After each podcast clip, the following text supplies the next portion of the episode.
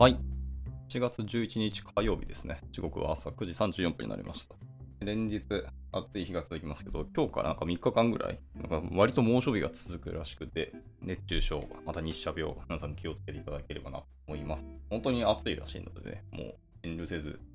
エアコンつけるなり、涼しい部屋に行くなりしていただければなと思います。はい。おはようございます。姫みのキースこと桑原です。では、本日も朝活始めていきたいなと思います。本日は、昨日に引き続きましてですね、昨日読んだ記事、えー、Time to First Byte ですね。TTFB の話です。まあ、いわゆる先のパフォーマンスとか、周りの解説記事があったんですけど、それの他の記事のリンク、4つぐらいリンクがありまして、 Total Blocking Time とか、 Cumulative Layout Shift とか、えー、 Largest Contentful Paint、あと、 Interaction to Next Paint とか、の4つですね、の記事のリンクがあって、まあ、それぞれもクイックがそのいわゆるパフォーマンス周り、Google の Core Web Vitals に付属している各指標なんですけど、そこの記事のリンクもあったので、もうこれを機に一挙にもパフォーマンス周り全部勉強しちゃおうというところで、えー、続けて読んでいこうというところですね。で、今日は Total Blocking Time A Short and Sweet Guide for Happiness Users っていう記事を読んでいこうと思います。はい。よりハッピーなユーザーのための、まあ、いわゆる簡潔でスイートなガイドですよと。まあ、スイートって言い方は、ちょっと日本ではあんまり馴染みないかもしれないですけどね。はい、甘いガイドって言われてもあるんですけど、まあ、いわゆる優しいガイドってことですね。の記事を今日読んでいこうと思っております。えー、本日の参加者ですけども、ケンジさんと、えー、赤上さんですね。いつもご参加いただきありがとうございます。じゃあ、今からダラダラと読んでいきたいと思います。点滅にはおよそ100から400ミリ秒ぐらいかかります。で、これは高速ではありますが、レンダリング中のウェブページとやり取りする際に、多くの人が許容する時間の2倍から8倍ぐらいかかるというふうに言われています。で50ミリ秒を超えると、訪問者はページが反応しないと感じ、全体的なユーザーエクスペリエンスに影響を与えます。でこの無反応感を減らすには TBT、いわゆる Total Blocking Time という指標を改善する必要というのがあります。TBT はブラウザのメインスレッドが長いタスク、いわゆる50ミリ秒以上のタスクによってブロックされる時間っていうのを追跡しています。で長いタスクっていうのはメインスレッドをロックし、ユーザーの入力を遅らせますと。この Total Blocking Time ガイドに従うことで、どのように修正を実装し、改善に向けて結果を追跡するかを学ぶことができます。経験豊富な開発者であれば、より多くの修正が可能ですけど、まあ、初心者の方でもこのガイドに従うことで、サイトのスピードとユーザーエクスペリエンスに有意義な影響を与えることもできますというのが冒頭のお話でした。はい。じゃあ、ここから本題に入っていきたいと思います。まあ、今回は Table of Contents 7個ですね、ありますけど、まあ、多分今日中に読み終わると思いますので、まあ、早速行きましょうか。まず、What is Total Blocking Time と。Total Blocking Time って何ぞやってところからですけど、えー、略して TBT ですね。TBT は実行中の時計のように計算がされます。一つのタスクが50ミリ秒の閾値を超えると、そのタスクが最終的に完了するまで時計が動き続けます。 Total Blocking Time とは、 First Contentful Paint から、 Interactive Time までの間に発生する、これらの長いタスク、それぞれの最初の50ミリ秒を差し引いたものの合計になります。例えば、以下の2つのタスクリストっていうのをちょっと見てみましょうっていうので、タスクリストが、テーブルでバーと表示されてますね。はい、なんかタスク1、2、3、4、5みたいなやつが、タスクとテーブル1ですね。で、テーブル2の方はタスク1、2で止まってますけど、まあ、それぞれが、例えば、40ミリ秒、60ミリ秒、50ミリ秒みたいな感じで、えー、一個一個のタスク自体にそれぐらい時間かかってますと。で、タスクリストの1の方は、トータルタイムが280ミリ秒ぐらいかかりましたと。合計で。で、えー、トータルのブロッキングタイムというのは40ミリ秒ぐらいかかりましたと。で、タスクリスト2の方は、リスト1はタスクが5個に分かれてます。リスト2はタスク2個に分かれてるんですけど、タスクの数自体は少ないのに、タスクリスト2はリスト1と同じようにトータルタイムが280ミリ秒かかってます。そして、トータルブロッキングタイムに関しては、タスク1の4倍以上の180ミリ秒ぐらいかかってますと。まあ、こんなようなタスク、リストがあったともとりあえずしましょうと。この場合ですけど、どちらのタスクリストも、まあ、処理時間自体は同じ280ミリ秒でした。しかしタスクリスト1には5つの短いタスクがあるため、TBT 自体はかなり低いと。で、一方でタスクリスト2の2つの長いタスクっていうのは、50ミリ秒の敷地を超えて多くの時間を費やすため、TBT っていうのは比較的高いと。はい、こちらが180ミリ秒ですよね。なので、単純にタスクの数が多いと時間かかるとはやっぱもちろん限らないよっていうその一つの例。さっき言った TBT50 ミリ秒っていう敷地を超えるかどうかって結構重要だって話ですね。はい、では続いて、なぜ TBT の単色を気にする必要があるんでしょうかっていうお話ですけど、えページの TBT を減らすってことは非常に重要です。えなぜなら TBT が計測する長いタスクっていうのはユーザーの入力を遅延させ、ページが応答しないように感じさせてしまうからです。まさしくブロッキングですね。で、ページのメインスレッドっていうのは一度に一つのタスクしか処理できないので、特に長いタスクというのはユーザーの入力を含む他の全てっていうのを送らせます。TBT が短ければ短いほど、あなたのページは訪問者により反応しやすくなりますと。大体 JS で動かすんですよね。で、JS がシングルスレッドの言語なので、まあ、JS の処理速度を超えるのは結構しんどいという感じですね。はい。なので結局一度に一つのタスクしか、まあ、結局処理はできないというところです。なので、なるべく早くするに越したことはないんですけどね。はいまあ、これがね、ブラウザがマルチで動いてくれるんだったら話はまた変わるんでしょうけど、まあまあ、そうはいかんよって感じですね。なので、まあ、とにかく早くしないと、ユーザーは、なんか反応が悪かったり、反応なかったりすると、まあ、離れちゃい、直帰しちゃいますよねっていうところでした。で、 Time Blocking Time の、まあ、閾値話はさっきあったんですけど、一応、 Good と言われるものはやっぱり300秒で反応ですね、すべての連絡を返してあげると。で、 Needs Important、Improvement ですね。改善が必要だよって言われる閾値が600ミリ秒ですと。はい。で、あとはそれ以降、プアですね。600ミリ秒以降がもう完全に遅いと。これはもう改善するしかないねっていうような敷地だそうですね。えー、で、まあ、良い TBT スコアってのは300ミリ秒以下で、す、えー、べ、てのトップページの最初の目標と考えてください。まあ、とにかく300ミリ秒を、えー、最初のレンダリングでみんな目指してねってことでした。で、あと、昨日にも出てきましたカリブレとか、あとラライトハウスですね、のようなツールを使って、ページの TBT というのを確認してみてください。まあ、このデータを使って、サイトへの変更がページの TBT とか、その他のユーザー重視の指標をどのように改善または低下させるかっていうのを追跡してみましょうと。ライトハウスは皆さん簡単に使えますし、まあ、Google 使ってれば、あ、Chrome 使ってれば開発者ツールにありますからね。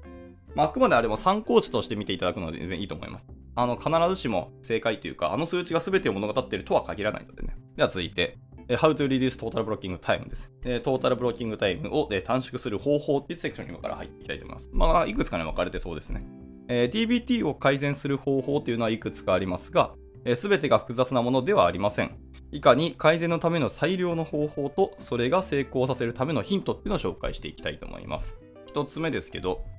まあ、まずやっぱ Optimize the Pages JavaScript ですね。ページの JavaScript そのものを最適化していきましょうと。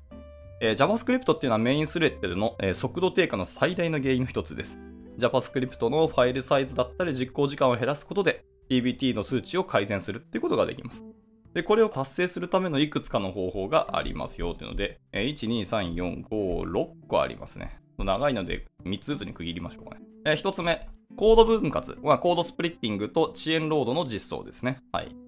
コード分割によって JavaScript をより小さく管理しやすいバンドルに分割することができます。優先順位の低いバンドルを後で遅延ロードするようにして、最初はページのコンテンツを表示するのに必要なバンドルだけをリクエストするようにしましょうと。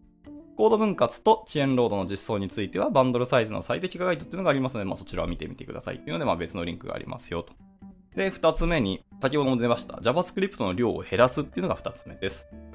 JavaScript のコードっていうのはすぐに必要以上に肥大化してしまいます。しっかり調査、監督を行って、削除できるものを確認したり、CSS ベースのソリューションに変更したり、ビルトインの代替品に置き換えたりしましょうと。まあ、結構最近のライブラリーで Tree Shaking 対応しているライブラリーたくさんあると思いますし、まあ、あとは Webpack とか Vite を使ってる皆さんもいらっしゃると思いますけど、まあ、そこで Tree Shaking の機能を結構バンドラーが持ってますので、はい、そこで対応して必要なものだけを読み込んで、そうじゃないものは削除しますみたいな機能が入っているものを選ぶのが全然いいんじゃないかなと思ったりします。まあ、いわゆる昔のあのローダッシュみたいに、とりあえず全部回るとダウンロードし、インストールしてしまうみたいなやつをすると、使ってないローダッシュのそれぞれの関数も全部バンドルされてしまうので、そういうのやめましょうとかね。はい。まあ、ちなみに余談ですけど、ローダッシュではなくてレメダってやつが、なんか弊社で今使われてるもので、レメダはツリーシェイキング最初からやってくれるので、インポートアスターでやっても必要なものだけをそのファイルごとで切り分けてくれるんで、この辺便利だとちょっと思いましたね。はい。などなどです。まあ、あとは Webpack とあとビートもあるんかなちょっとビート僕まだちゃんと触ってないんですけど、いわゆるアナライザーがあるので、アナライザーで一回バンドルした結果のバンドル JS のファイルをわーっとあの可視化してくれるんですよね。グラフで可視化してくれるので、それを見て、あ、このファイルでかいな、このバンドルでかいなっていうところを一個一個削除していくといいと思いますね。はい、余談でした。で、続いて改善方法3つ目ですけども、バンドルフォビアですね。はい。バンドルフォビアっていうのを使って、バンドルサイズを視覚化し、大きなものを削減するのに役立てましょう。久しく聞きましたね。バンドルフォビアですね。こんなものがあったので、これを使いましょうと。あとはですね、あと最小化されたコードを使いましょうと。クロージャーコンパイラーとか、えー、ターサーのようなツールを使って、コードから空白とか冗長な部分を取り除くことで JavaScript のファイルの読み込みを効率化しましょう。これはなんかまあ、いわゆるこういうものを使わなくても皆さんやってそうな気がしますけど、いわゆる minify してしまえば分かりやすいんじゃないかなと思います。もちろん minify だけではなくて、そこからさらに冗長なものとかもあると思うんですけど、まあ、よく使われる minify でも全然いいと思います。とにかく、えー、読み込みするサイズ容量を減らすと。これはネットワークレベルの話になりますけど、まあでもこれによって結局ブロックしまうんですよね。読み込み自体はどうやったってブロッキングされてしまうので、ここを改善しましょう。もちろんなんか Async とか Differ とかつけて、遅延ローディングすることもできなくはないですけど、メインとして書かなきゃいけないコンテンツを担当する JavaScript ファイルっていうのは絶対ブロックして読み込まなきゃいけないので、サイズが小さければ小さいに越したことはないって話ですね。では続いて、4つ目はビルドを分割しましょうと。1つは JavaScript を ES6 としてよりモダンなブラウザーに提供し、もう1つは ES5 として古いブラウザーに提供します。より少ないロードで ES6 のスピードの利点を活用し、古いブラウザを使っている顧客を置き去りにしませんと。ちゃんと対応するのは対応しますけど、ES6 と ES5 で書いてるような、なんかモダンブラウザー用と古いブラウザー用がもしあるんだったら、それ自体をもうガツンと分けてビルドをしてしまいましょうっていうことですね。まあ、ここは難しい問題ですね。まあ、あと時間の問題で、もう古いブラウザーの対応しないってあのサイトで言っちゃってもいい気はしますけどね。ここは時間の問題だと思います。では続いて5つ目ですね。JavaScript をバンドルしましょうと。ビルドをしたら次はバンドルもしましょうって話ですね。えー、複数の JavaScript ファイルを一緒にコンパイルするためにバンドラーを使用します。えー、バンドルによってファイルがマージされ、冗長性が取り除かれるため、えー、ロード時間っていうのが短縮されます。Webpack とか Parcel のようなツールを使って、はい、始めてみましょうと。僕はちなみに Parcel はちょっと懐疑的というか、設定がなさすぎるので、本当に本番環境とかの運用に耐えうるのかっていうのはちょっと僕はあんまりなんか自信ないというか、まあ少し会議できてって感じですね。なのでまあ今はやっぱ Webpack とビートが主流なんじゃないですかねと勝手に思ってます。まあ、他にもいっぱいあのバンドラツールあるんで、その辺また情報を調べていただければと思います。ではラスト6つ目ですね。HTTP2 とか HTTP3 または、えー、SPDY ですね。スピーディーの略ですね。で、リソースを提供してみましょうっていう、本当にネットワークレベルの話ですね。あと、 QUIC っていうのもあると思いますけど。えー、HTTP1.1 よりモダンな転送プロトコルに切り替えることで、より多くのリソースを並行してダウンロードできるようになります。その結果、より多くのリソースをより早くロードできるようにもなりますよと。で、その変更方法については、SARPstat っていう記事があるので、そこを見てみてくださいと。HTTP2 プロトコル on なんたらかんちゃらっていう別の記事のリンクが貼られてるので、まあ、これ一旦 HTTP2 に切り替えるための記事っぽい、ね、リンク見る限りですけど、はい。HTTP2 も僕もちゃんと勉強できてないのでね、あの、社内のエンジニアに怒られたので、えー、ちゃんと勉強してくださいって怒られたので、どっかでやろうと思います。はい。まあ、できれば朝活でやりたいですけど、できなかったら、あの、私が所属する、あの、夢見の、なんだっけ、ウィークリーで JavaScript じゃないわ、フロントエンドの勉強会を毎週木曜日、昼の13時から YouTube で配信してるので、まあ、そこで見ていただくといいかもしれない。そこでもやろうかなと思ってます。はい、もう今フロントエンドの勉強会とはいえ、フロントエンドでもやっぱネットワーク周りだったりとか、ウェブアセンブリだったりとかっていう、なんですかね、引きの要件周りもいい加減勉強しなきゃいけないなっていうのも、待ったなしだと僕は思っているので、まあ、その辺を勉強していきたいなとちょっと思ってます。はい、余談はさておき。じゃあ続いていきましょう。How to reduce total blocking time ですね。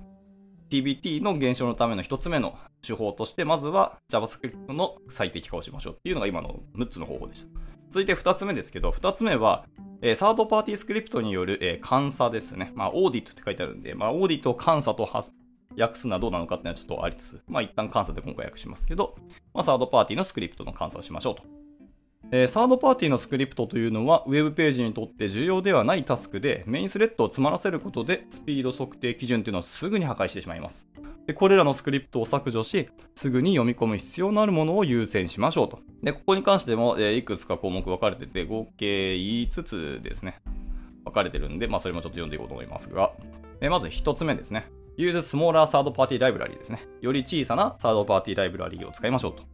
はい。す、えー、べ、てのライブラリーが同じように作られているわけではありません。バンドルフォビアのようなツールを使ってライブラリーの依存関係というのをしっかりスキャンをして、より軽量な代替品を見つけてみましょうと。まあ、単純に NPM のダウンロード数とか、えっと、GitHub のあのリポジトリ見て、あの異臭の数とか、えっと、スター数を見て、まあ、多分選ばれてると思うんですけど、同じような機能で、スター数とかちょっと少ないかもしれないですけど、より小さい代替品、自分たちが求める機能の代替があるんだったら、それに切り替えるのも一つですね。はい。では続いて二つ目ですけど、二つ目は、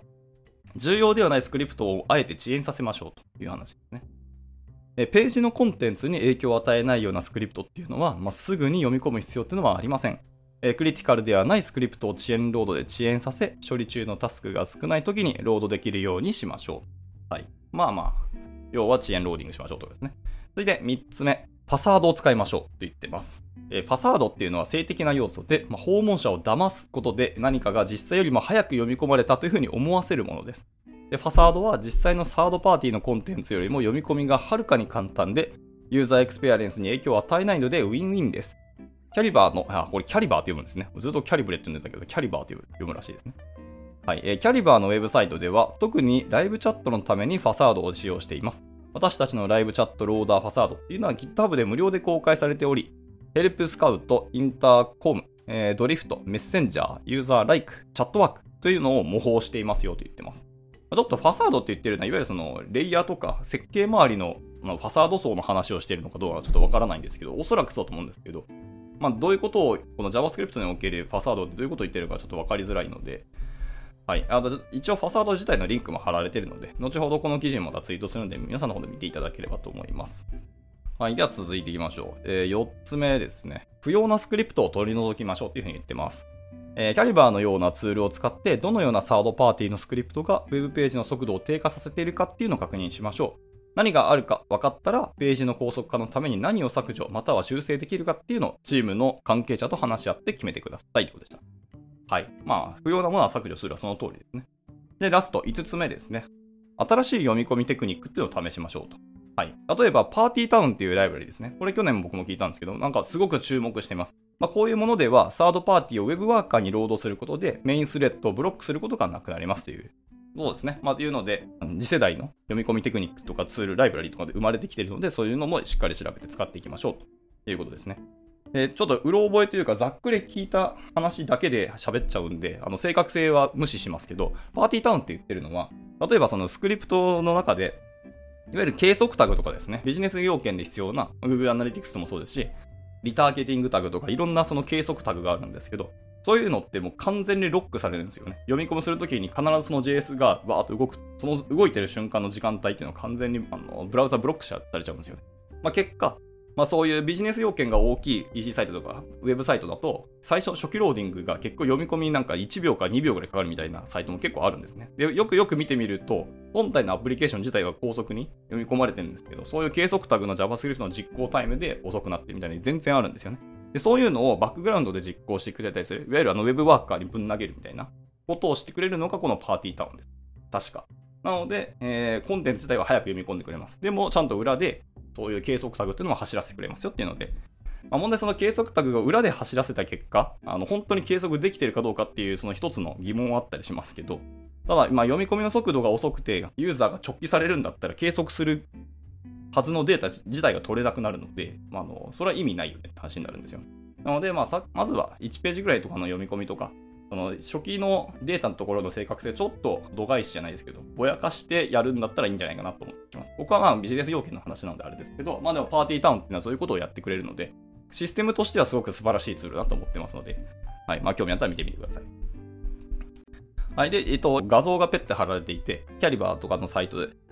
ツールを使ったらこんな感じで計測ができて、こんな感じで、え、モニタリングだったり、え、グラフ化しますよっていうのがあの参考例として貼られてるんで、見てみてくださいと。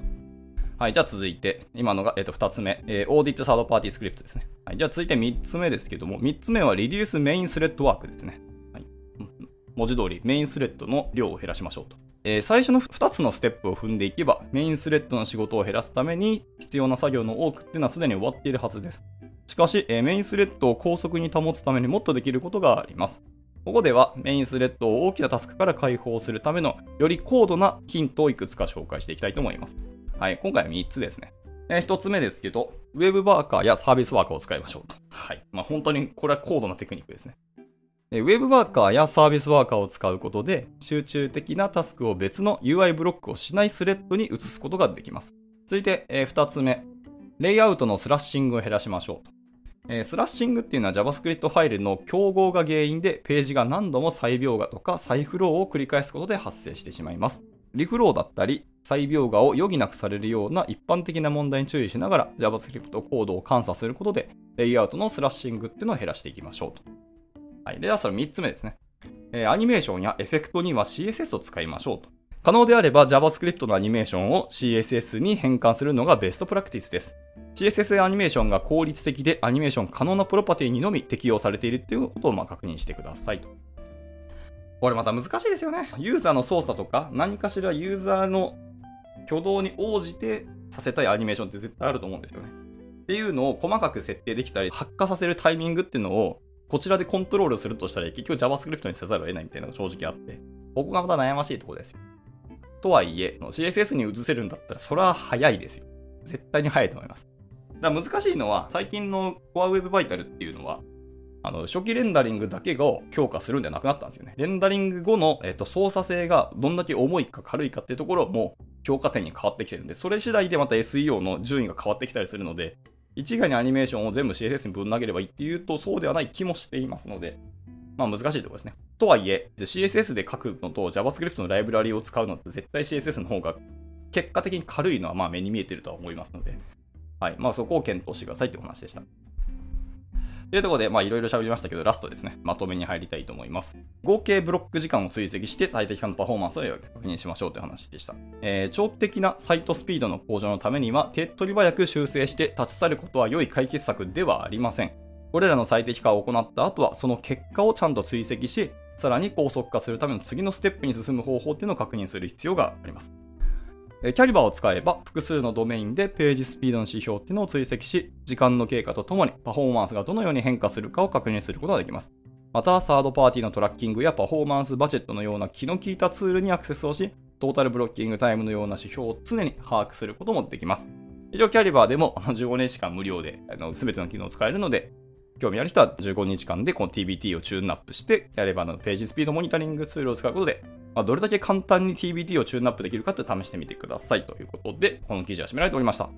まあ、TBT 一回自分でですね、あの、ライトハウスとかを使って手続き的に、あの、一個一個自分の手でやってみて、やっぱり時間かかるし、この辺自動化したり楽したりになった時にキャリバーっていうのを試してみて、で、会社としてお金を使うかどうかっていうのを検討していただくのが、まずはいいと思うので、一回ちょっと僕は逆説的かもしれないですけど、いきなりツールに頼るんではなくて、一回 TBT を改善ってどういうことをするのかっていうのを把握する上で手続き的にやってみるのを僕はお勧めしますね。というところで、はい、以上で終わりたいと思います。まあなかなかこっちの方がより開発者に特化するというか、直接的に僕らが何かするっていうのが分かりやすい手順なので、前回読んだ TTFB よりもこっちですね、TBT の方がより入りやすいと思いました。あのパフォーマンス解析、改善の項目についてはですね。はい。まあ、一回試してみていただければいいと思います。で、結局は、最終的にユーザーにどう届けるかっていうところを担う僕らがここはしっかり担保しなきゃいけないので、フロントエンドエンジニアとしてはこの TBT とか、昨日読んだ TTFB もしっかり追っていければなと思っております。では、そんな感じで今日の朝方終了していきたいと思います。えー、本日参加者は、改めまして赤上さんと、あと見えてないけど、スーさんですね。ご参加いただきありがとうございました。えっ、ー、と、明日はですね、また同じようにパフォーマンス改善系の記事を読んでいきたいんですけど、毎回読み方合ってるか自信ないんですけど、カミュレーティブレイアウトシフトですね。日本語に訳すと累積レイアウトシフトですけど、の記事を読んでいきたいと思ってますので、興味あればまた来てみてください。あともう2日間ですね、パフォーマンス改善の記事読んでいきたいと思いますので、興味あれば一緒に勉強していきましょう。じゃあ、えー、火曜日ですね、今日も一日頑張っていけたらなと思います。また、あの、暑さが本当にひどくなってきてますので、体調管理だけ気をつけていただければなと思います。じゃあ終了したいと思います。お疲れ様でした。